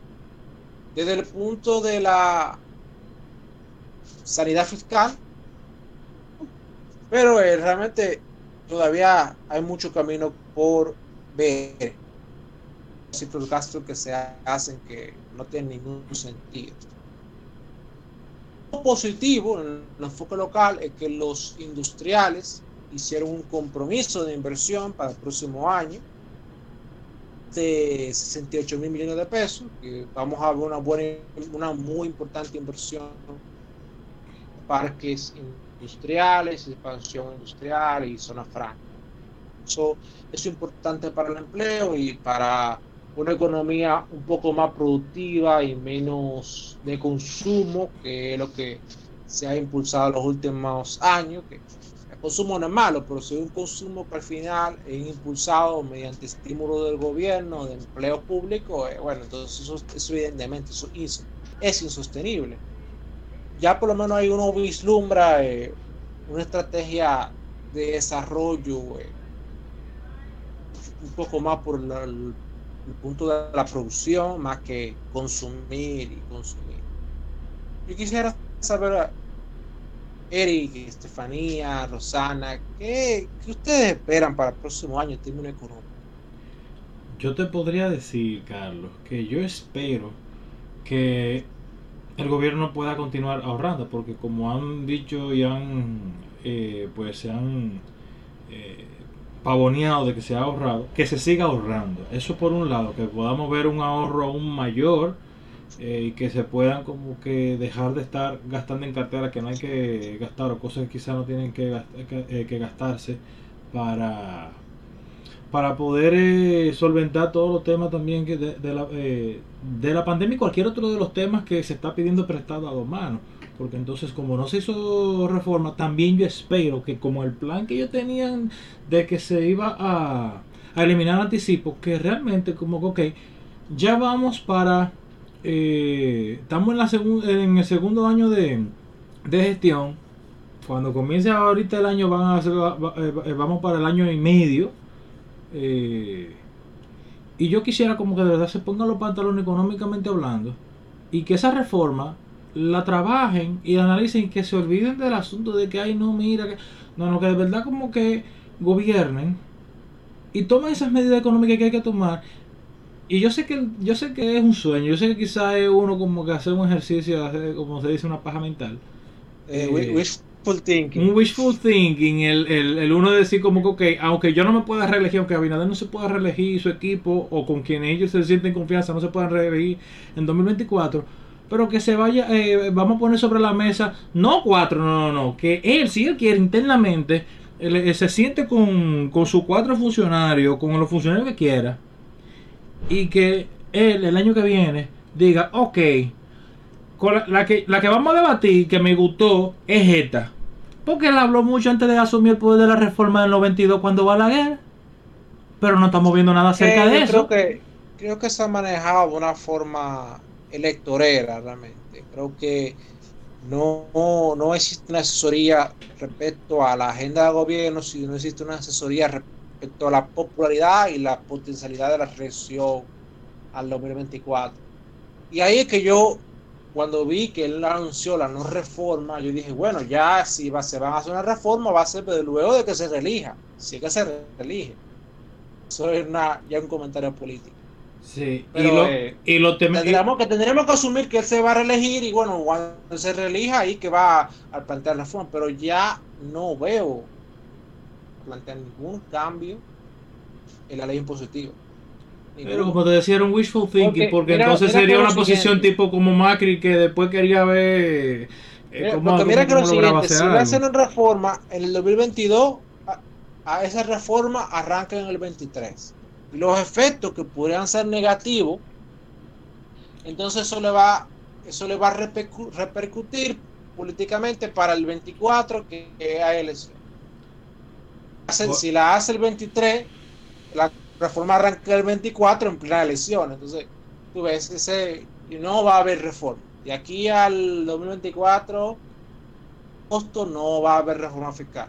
Se lo puede, se lo puede escribir en piedra. Otra cosa que yo me gustaría ver es eh, más apertura. No sé si se tenga que hacer algún tipo de, eh, reforma para eso, pero eh, que se tenga más, que se siga teniendo como, o bueno, o se siga o se tenga apertura para nuevos negocios y seguir con la parte tecnológica y también cualquier otro rubro. O sea, que podamos ver más gente y que más gente pueda, ya sean locales o internacionales, que y no diga que, que aumenten el precio zona franca. No, no, no, no. Que se puedan conseguir inversiones aquí, que, ven, eh, que vengan y se monten eh, empresas dominicanos que se sientan como que vamos a. Vamos a, eh, yo quiero montar esto, yo la voy a tener más fácil para yo poder eh, abrir. O sea, yo, yo quisiera ver más apertura. Lo que pasa es que yo creo que para toda esa parte está el tema fiscal y si no va a haber reforma fiscal va a ser difícil que más fácil va a ser que, al ver el clima de inversión vengan inversión internacional a que de los mismos dominicanos monten más eh, negocios que puedan generar eh, varios, empleos y puedan producir. Pero es mi, es mi esperanza que, que podamos ver más y que no haya restricciones económicas ni tampoco de ninguna otra eh, índole. Y a nivel general yo espero poder ver que por lo menos, así como nosotros por lo menos ya no tenemos el estado de, aunque tenemos esa parcialidad, que que no haya restricciones en otros países. Pero lo dejo ya hasta ahí para que también nuestras queridas Rosana y Estefanía puedan decir qué esperan económicamente. ¿Qué esperaría Estefanía y Rosana para el próximo año, en términos económicos? Rosana, si quieres tú primero. Sí, bueno, eh, esperamos que el, año que, venga sea diferente pues en lo positivo, eh, que haya... Mm, más oportunidades con respecto a los negocios, al emprendimiento, eh, que, que, se pueda que pueda haber soluciones, ¿no? Claro, es algo, es algo incierto que solamente esperamos, no sabemos. Como ya lo comenté en el episodio anterior, el futuro solamente lo sabe Dios, solamente nosotros proponemos y deseamos. Entonces, eso es lo que esperaría para el próximo año. Más, más oportunidades de emprendimiento, de ideas que se puedan implantar en, la, en la, sociedad y bueno, que, que, la economía crezca. ¿Y tú, Estefanía, qué te esperaría para el próximo año? Bueno, yo la verdad que para el próximo año a pesar de que se auspician desaceleraciones en nuestra economía latinoamericana y a pesar de que tuvimos un crecimiento bueno, a pesar relativamente bueno, a pesar de estar en pandemia, pues eh, yo lo que espero es que el crecimiento de las pymes siga empujado de manera sustentable y que además eh, se baje la presión fiscal en algunos países donde todavía está demasiado fuerte. Más que nada eso y espero que todas las, las reformas legales giren en torno a procurar el avance de la libertad económica en la región. Y, y bueno, que finalmente tengamos países más prósperos, más estudiosos y mejor adaptados a las nuevas tecnologías, a las nuevas situaciones. Entiendo que en mucha parte de la región hay zonas desfasadas, personas que a lo mejor se sienten que se están quedando atrás y creo que lo, lo idóneo y lo que yo esperaría es que ojalá que existan instrumentos legales, instrumentos económicos que, que cubran estas carencias. La verdad es, es, es, lo que aspiro para el 2022. Esperemos que, que los cambios positivos que se han estado dando sigan su curso y que se procuren otros más que de pronto hacen falta. Es lo que tengo que decir. ¿Y cuál sería la mayor preocupación respecto al provenir que tienen ustedes respecto a la economía?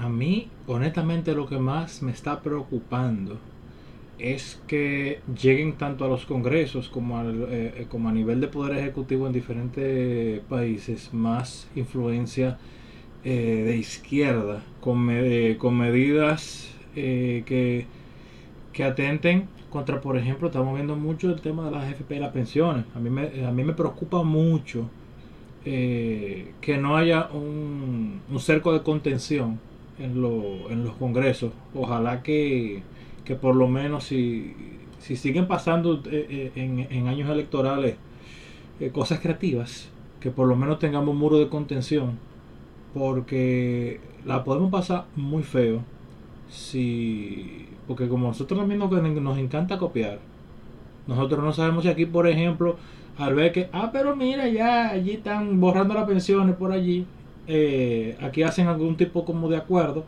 con alguna eh, legislación o lo que sea, y en ese acuerdo como que bueno, sí, vamos a probar para que se desembolse el 30% de, la, de las AFP y eso. Entonces a mí me, me preocupa mucho la influencia de, de partidos de izquierda y y, social, eh, y socialdemócrata en el mejor de los casos, eh, que hagan nuevas medidas que centralicen más la, la economía y que, nos, y siguen vendiendo la desigualdad. Eh, y eso, entonces yo, esa es mi, preocup mi, preocupación por lo que pudiera pasarnos a nosotros, eh, ya sea o, a corto o a, o a, mediano plazo o a largo eh, plazo. Yo a mediano plazo no, no estoy muy preocupado por las pensiones, porque creo que por lo menos a mediano plazo el consenso es muy fuerte respecto a lo beneficioso del sistema. Escucha muy bien, beneficioso del sistema para los políticos. Porque la gente no está tomando en cuenta que buena parte de los fondos de la AFP, eh, las AFP tienen que invertirlo por el asunto de la, las regulaciones que hay aquí en bono del gobierno. Entonces, eso, eso, le, eso le disminuye la tasa de interés real al gobierno respecto a su endeudamiento. Por lo menos los principales partidos políticos saben, están conscientes de eso, de que si, si nosotros matamos a la, a la, a la, la gallina de los huevos de oro, matamos, entonces nos tenemos que endeudar afuera y afuera en cualquier momento nos cambian la, la nota crediticia y tenemos que pagar muchísimo más intereses, que ya al día de hoy pagamos mucho de interés. Bueno, yo, eh, mi mayor preocupación, yo como siempre dando mis opiniones referente a mi país, me sigue preocupando pues la, la crisis económica. Y, y ustedes dirán, concha, la Roxana todo el tiempo está entre ceja y ceja todo eso, pero eh, es lo que, creo que la mayoría de los venezolanos, los que aún seguimos en el país, eh, nos sigue preocupando esa situación. Pero a cualquiera. Sí, la situación de Venezuela definitivamente es preocupante. Y, es preocupante porque ningún país ha tenido un periodo tan prolongado de, inflación sin, tener una guerra, sin no está pasando nada. bueno, no que no está pasando nada, sino porque también, evidentemente, que, que esté maduro en el poder y eso es suficiente para decir que está pasando algo. Sí, eh, sin embargo, han visto, se han visto mejoría, pero va eh, obviamente lentamente, pero ahí vamos, ahí vamos. Y lo doloroso. esa mejoría, esa mejoría la, la, indirecta porque la gente ya asumió la, la dolarización de facto y el gobierno está mirando hacia otro lado porque sabe que por lo menos se le quita algo de presión. Que la, gente esté resolviendo yo mismo su situación. Sí, exacto. O sea, eh, lo mencionó mejoría porque ya eh, las personas ya como que están dejando la dependencia, se están yendo a lo independiente y por eso es que se han visto, creo que en este mes de diciembre, una parte de mejoría porque ya se quitó la el 7 más 7, no sé si han escuchado sobre eso, en una parte de, la, de, de lo radical de, por esta pandemia, entonces ha habido una, yo creo que el 80% de la producción en este mes de diciembre porque quitaron esa, el 7 más 7. Se han abierto más negocios, más emprendimiento y, y por eso mencionó la mejoría, porque ya la gente no está dependiendo, sino que ha ido a la independencia en la parte de lo económico. ¿Y, y tú, Estefanía, qué te preocupa la economía el año que viene?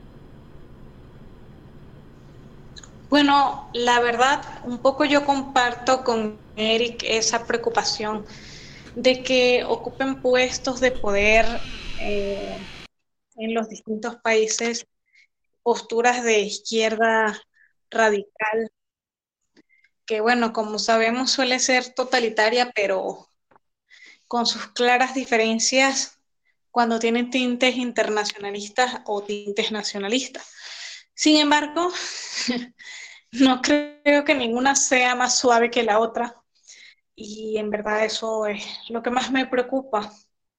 Ahorita leí por ahí en, alguna parte que se presume que por esta esta aparente salida de la hiperinflación que hay ahorita en Venezuela, por la cuestión de, que hay un 70% de la economía cubierta por, por la dolarización, se desarrolle una especie de anarquismo.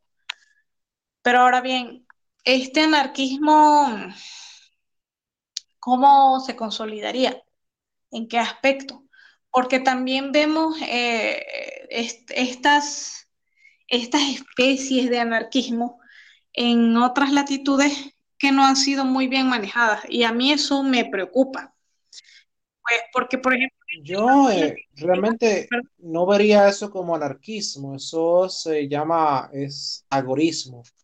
Sí, Carlos, pero a lo que voy no es tanto con mi opinión, sino con lo que te estoy comentando que leí.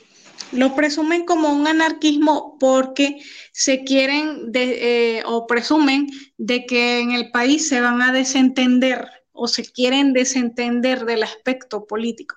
Yo no creo que eso sea tan simple. En lo personal, no, no creo que sea tan fácil de ignorar a alguien que de alguna manera te está arruinando la parte de los servicios públicos y no te deja desarrollarte por ende eh, como normalmente lo harías en otro lado. Pero bueno, ya eso es otra perspectiva. A mí me preocupa mucho es esta situación de cómo se maneja el poder y de que el crecimiento, el poco crecimiento que tenemos, porque si nos comparamos con otras partes del mundo, el crecimiento de Latinoamérica es relativamente pequeño. Entonces, eh, lo que me preocupa realmente es que ese crecimiento se merme y que continuemos estancados o sea, que continuemos desfasados. Esa es realmente mi preocupación y que, por ejemplo, otra cosa que realmente sí me preocupa en el fondo es que este asunto de la pandemia se extienda o se alargue más de lo necesario. Hablábamos ahora hace un rato del, por ejemplo, hasta del Omicron. El Omicron aparentemente no es letal, pero es muy contagioso, entonces, eh, o sea, ahí es donde a mí me nacen las preguntas, ¿vale la pena extender la pandemia por algo que no es letal, pero que sí es muy contagioso? ¿O vale mejor la pena reservarnos y esperar que, este exceso de contagio pase y, ver qué ocurre con la humanidad? Porque, pues como lo decíamos en, en otro momento, por ejemplo, en Reino Unido se ha armado escándalo de esto. Y cuando lo vemos con lupa, ¿cuánta gente en realidad ha muerto? ¿Cuánta gente en realidad está hospitalizada? Es menos del 1% de los contagiados. Entonces son cosas que yo digo, bueno, ¿qué tanto vale la pena esto, no? O sea, o hasta qué punto se puede hacer caso a lo que dicen los antivacunas. Y, o sea, son muchas cosas en torno a eso que a mí me preocupa es ya el, manejo que le den los gobiernos. No tanto el suceso como tal, sino qué acción le den los gobiernos. Porque si se fijan ustedes, eh, perdónenme que me alargue, ¿no? Pero es que es un punto que a mí me parece interesante que, por ejemplo, ¿qué acciones tomó México? ¿Qué acciones tomó, por ejemplo, Panamá? ¿Qué acciones tomó Venezuela? ¿Qué acciones tomó Dominicana? ¿Y qué acciones tomó Chile con respecto al COVID-19? Fueron acciones en cierta medida parecidas, pero un poco distintas. Por ejemplo, una situación es eh, eh, una situación eh, popular sería que, por ejemplo, aquí, cuando empezaron a, permitir la apertura de los cines, en Perú todavía estaban con el asunto de, de, que todavía los encierros y las cuarentenas y esto, y bueno, y como lo dijo Rosana ahorita, en Venezuela se implementó hasta hace poco el 7 por 7 que no es otra cosa más que, siete días de que estés libre por allí, por así decirlo, y siete días de que no puedes sino trabajar muy limitadamente. Y, o sea, eso tú te preguntas, bueno, pero es una misma enfermedad, ¿por qué no hay criterios eh, unificados? O sea, sí, a lo mejor los aspectos culturales, los aspectos económicos afectan y son los que hacen la diferencia, pero Estamos hablando de que es un fenómeno de, que, por así decirlo, nos afecta igual porque somos seres humanos. Y sin embargo, estaba viendo un informe en el que dice que por cuestiones genéticas, de genotipo y de fenotipo, nosotros, los de este lado del mundo, los occidentales, tenemos como quien dice más propensión a ser contagiados de COVID porque por alguna razón ese virus, eh, las personas asiáticas, de China particularmente, de esas regiones, son como más resistentes eh, en, su sentido de, en, su ADN a ese virus que nosotros. Entonces, o sea, estamos batallando con algo con lo que en el resto del mundo somos medianamente parecidos ¿Y por qué no tomamos criterios similares? O sea, nada más basta ver cómo reaccionó Bélgica, cómo reaccionó Australia y cómo reaccionamos nosotros, o por ejemplo Perú, o como por ejemplo Chile, o como por ejemplo Dominicana. Entonces, esas son cosas que yo, eh, es lo que realmente a mí me preocupa. ¿Cómo van a reaccionar frente a esto? yo bien dije, a Chile se le reconoce como los países del mundo, del mundo, que mejor ha manejado la pandemia. Eh, regionalmente podemos decir que Uruguay, con el gobierno de Luis Lacalle Pou, ha dado un manejo realmente que hay que dar un aplauso realmente. Yo la verdad que, el que ha sido manejado por un aspecto político, social económico, el que mejor manejado Uruguay de la región. Ahora, eh, a mí me preocupa eh, especialmente el caso, no tanto peruano, porque en Perú el, los pesos y contrapesos que hay ahí eh, están muy fuertes y va, va, a tener muy difícil Pedro Castillo para terminar su gobierno. Eh, el caso Chile sí me preocupa porque con la relación de fuerzas está muy inclinada hacia el sector de Boric y asuntos tan serios como tú eliminar el sistema de AFP, eh, tú estás eliminando buena parte del mercado de capitales chileno. O sea, eso va a tener significativamente un impacto en el crecimiento potencial de ese país en, largo plazo. Incluso la, la capacidad de, de la, la, la, capacidad de la gente de tomar crédito, en el nivel de ahorro. Y no solamente eso, sino que la agenda medioambiental de, de Boric eh, llega a un punto que yo no sé si se va a permitir que explotaciones de minera. Ahora, eso de, bueno, es un problema de Chile. Bueno, no es problema de Chile, porque Chile es uno de los principales suplidores de ciertas materias primas que energética van a ser mucho más demandadas. Por ejemplo, el cobre. ¿Te imaginas que ahora estamos electrificando todo y cambiando vehículos de combustión a vehículos eléctricos? Falte cobre, eso sería una hecatombe realmente. Y Chile, Chile proporciona casi un 30% de la oferta mundial de cobre. Entonces, que ese que, que Boris se la ponga complicada la minería en Chile, eso va a complicar la situación en todos los países. Ahora, siguiendo con eh, el enfoque nacional y internacional, el, presidente Abinader tiene que en este año 2022 que arranca, por lo menos las medidas burocráticas que quiere hacer de reformas, tiene que implementarlas. ¿Por qué? Para que pueda haber que tenga algún efecto ya para el final de 2023. Porque como ustedes saben, las reformas no son un día para otro. Y van a haber unas reformas que incluso no, no se van a poder ver luego de incluso dos periodos de gobierno. Pocas cosas que se han hecho y, y que hay que reconocer está el asunto de la justicia independiente y que eso no ha favorecido. ¿No ha favorecido en, en qué punto? En lo avances en la libertad económica. Ir, eh, para ir cerrando, el, el, avance en la libertad económica en la región. Que el, el, el GDT Foundation saca un índice todos los años de las libertades económicas. O sea, la capacidad de los individuos de desarrollar sus proyectos económicos en sus países. Básicamente. Ahora, es en, en ese ranking, ellos listan los países hasta ahora el top 5 global queda sin cambios. Tenemos Singapur que sigue en primer lugar, que sigue en segundo lugar, Australia en tercero, Suiza en cuarto e Irlanda en quinto. La lista en el mismo lugar.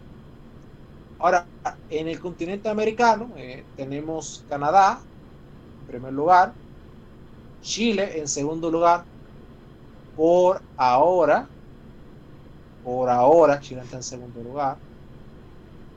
En lugar Estados Unidos y en cuarto lugar Uruguay. Ahora, yendo a la República Dominicana, eh, nosotros cerramos en el ranking del 2021 puntos. Eh, esas puntuaciones son de 0 a 100. cerramos con 62.1. 62 de 1.2 puntos respecto al año pasado. Que estamos recuperando puntos porque teníamos una, una trayectoria bajista desde el 2017. En el 2017 nosotros teníamos 62.9 puntos, o sea que todavía nos faltaría aumentar 0.8 para recuperar en el punto que estamos en el 2017, en el ranking de libertad económica. Eh, buena parte de ese retroceso eh, tiene que ver con la sanidad fiscal. Evidentemente el gobierno tenía una el gobierno pasado tenía una, un desborde en el, en el endeudamiento en un periodo de bonanza. O sea, la economía estaba creciendo bien y el gobierno estaba endeudándose por arriba de lo que la economía estaba creciendo. Pues no que vemos una emergencia y tomaron préstamos, que faltaban recursos, no, estaban entrando cada año más recursos, pero la vorágine del gasto era tan grande que siempre la deuda estaba más alta. Eh, y en ese año nosotros empezamos ya a descrecer. Ahora volvemos a recuperar un 62.1. Esa, esa, esa puntuación, para que ustedes entiendan, nos deja en el puesto 88 del ranking. O sea que existen 87 países con más libertad económica que República Dominicana. Eh, del continente americano, eh, de los 32 países que hay, eso nos deja en el puesto 17. Señalar que la gran mejora que nosotros tuvimos en este último año fue la efectividad de la justicia por la lucha a la corrupción. Lo señalo yo, lo señala Luis Abinader, ni lo señala, esto lo señala GRT Foundation. O sea, efectivamente la lucha contra la corrupción, eh, mejoras ya que se pueden evidenciar en los rankings internacionales. Y eso merece un aplauso a, a la gestión de Luis Abinader. O sea, hay que reconocerlo que eso es un aspecto positivo. Y lo que falta eh, sí es que se siguen metiendo mano ahí en el Ministerio Público. Bueno, ahora vamos a ver hasta, hasta qué punto, qué profundidad llega a eso. Pero que ver la, lucha contra la, corrupción. Bueno, que justamente esa lucha contra la corrupción, eh, que entonces no solamente los funcionarios se cuiden más de no estar pidiendo soborno, entonces tú ahí te baja el asunto de la incidencia de los sobornos, sino que hay muchísimos procesos que a veces se paraban en la economía, era justamente por un funcionario que se ponía de gracioso a pedirte proyectos para aprobártelos, entre otras cosas. Entonces la lucha contra la corrupción mejora la, la, la, parte burocrática del gobierno y como mejora la parte burocrática del gobierno, entonces mejora la libertad económica del gobierno. Ahora, eh, de los otros indicadores, eh, evidentemente, la efectividad de la justicia, ¿qué tanto aumentó? Bueno, estamos en 18.2 puntos, 28.8. Ese fue el aumento que tuvimos eh, de, la, de, la, de la efectividad de la justicia. De gobierno aumentamos de 31.2 a 34.6. Evidentemente, si está pasando la corrupción, los funcionarios van a comportarse un poco más, entonces eso va a tener una, mejora en la fiscalización del gobierno y en la integridad del gobierno. Y ahí, integridad del gobierno. Pero como pueden ver, todavía nos falta mucho, son 34.6. Estamos hablando de 100 puntos, es perfecto, y estamos en 34.6, o sea que todavía falta mucho. En gasto del gobierno eh, subimos a 91.7 eh, pero nos falta recuperar eh, mucho todavía, porque nosotros estamos en 95.3 puntos en 1995. Es decir, que nosotros desde el 95 hacia acá eh, deteriorado la parte del gasto. Es decir, su sostenibilidad respecto a los ingresos y, y teniendo el presupuesto equilibrado. Evidentemente, 95.3 fue la, era una nota buena que teníamos y ha bajado, ha bajado y ahora mismo está 91.3, que es una recuperación respecto al año pasado. O sea, el gobierno eh, ha tomado cartas en el asunto respecto a la, eficiencia del gasto y como bien dije, eh, con cierto gasto, eso ha tenido una mejora significativa aquí ya que podemos ver en la parte del gasto del gobierno que está en 91.7.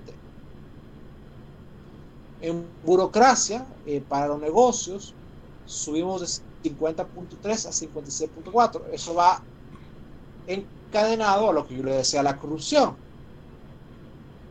La corrupción no va a haber un chistoso, pedirte alguna, algún soborno y cosas. Y muchos procesos que antes lo, lo ralentizaban por soborno, ahora están más rápido. Entonces eso ha traído una mejora en ese aspecto, que tenemos 56.4. Pero nos falta para recuperar, porque luego le digo, en el 2008 nosotros tenemos 63.8 puntos en ese renglón. O sea, que estamos recuperando. Estábamos, una, estábamos una pendiente y ahora estamos recuperando. Y esto es realmente, ya se está y esto ya es registro de lo que ha hecho este gobierno. O sea, un ranking ha tomado este gobierno. En el plano internacional, eh, cabe mencionar que la República del Congo subió 8.9 puntos. Es el, es el mayor aumento en el ranking este, en este cierre de año. El aumento fue debido a la reforma para mejorar la salud fiscal, es decir, que los ingresos y los gastos estén más o menos ajustados y, que sea sostenible.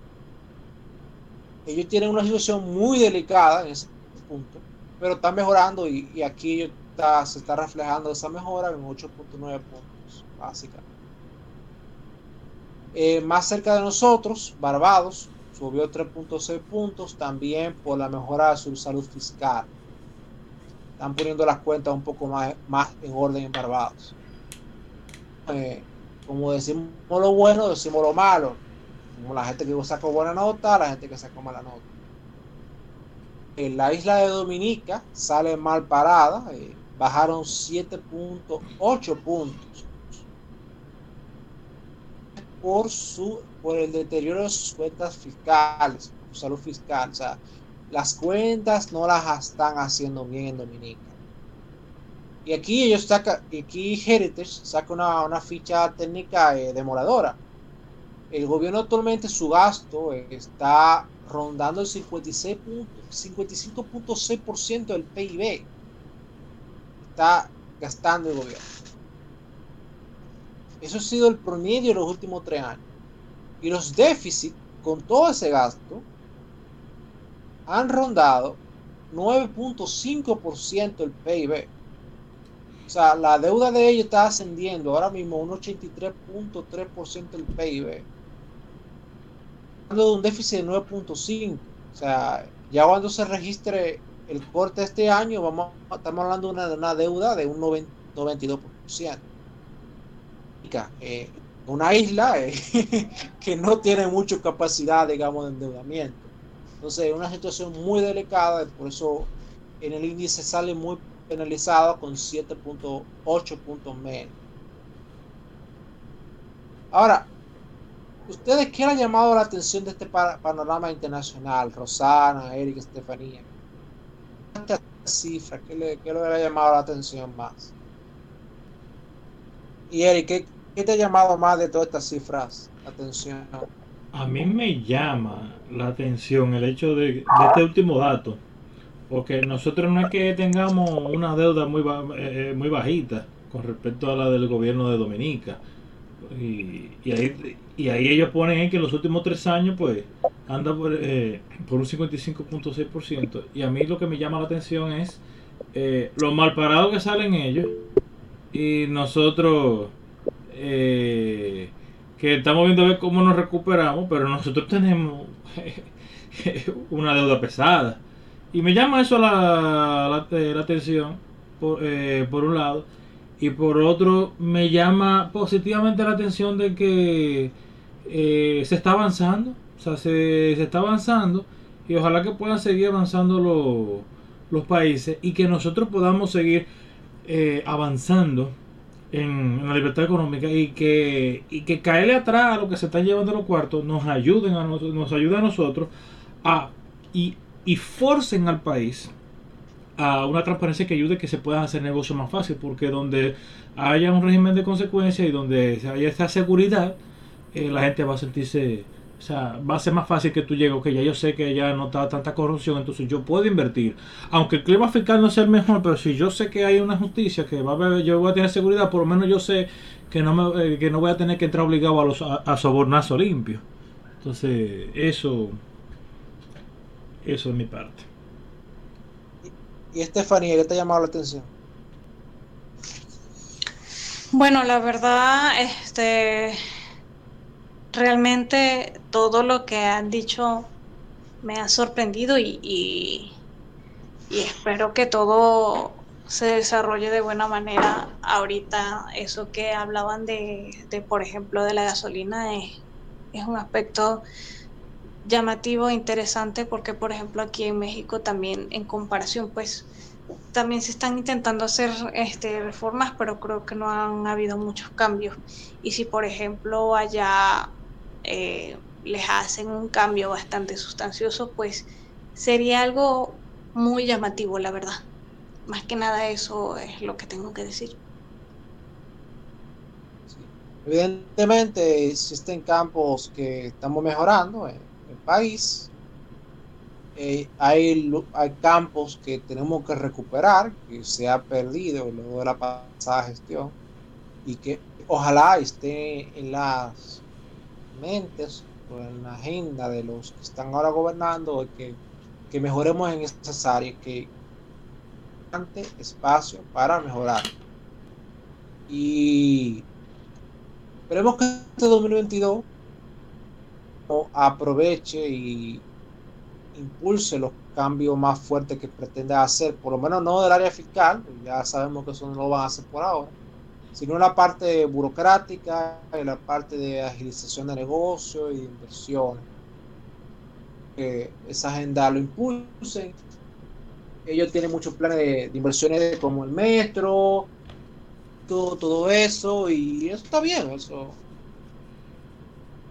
En, tienen que impulsar que el, la senda que teníamos de un crecimiento empujado por una procíclicas de que el gobierno impulse la demanda mediante el empleo público y eso se financie con endeudamiento. Salirnos, salirnos de ese esquema y ya que ahora que estamos haciendo la pandemia, es que le toca al gobierno tratar fuertemente de sacarnos lo más rápido posible de ese esquema que nos tenía metido el gobierno. Y, como dicen que estamos cambiando, es eso que tienen que cambiar. Tenemos que evidentemente cambiar, o estamos cambiando, tiene que ser, valga la redundancia, a un crecimiento inclusivo, sostenible, impulsado por el sector privado. Entonces, esos son mis deseos para este 2022 y, yo espero que realmente esa sea la, la, la gente. Pues Carlos, me parece interesante esas últimas palabras que dijiste, inclusivo y sostenible.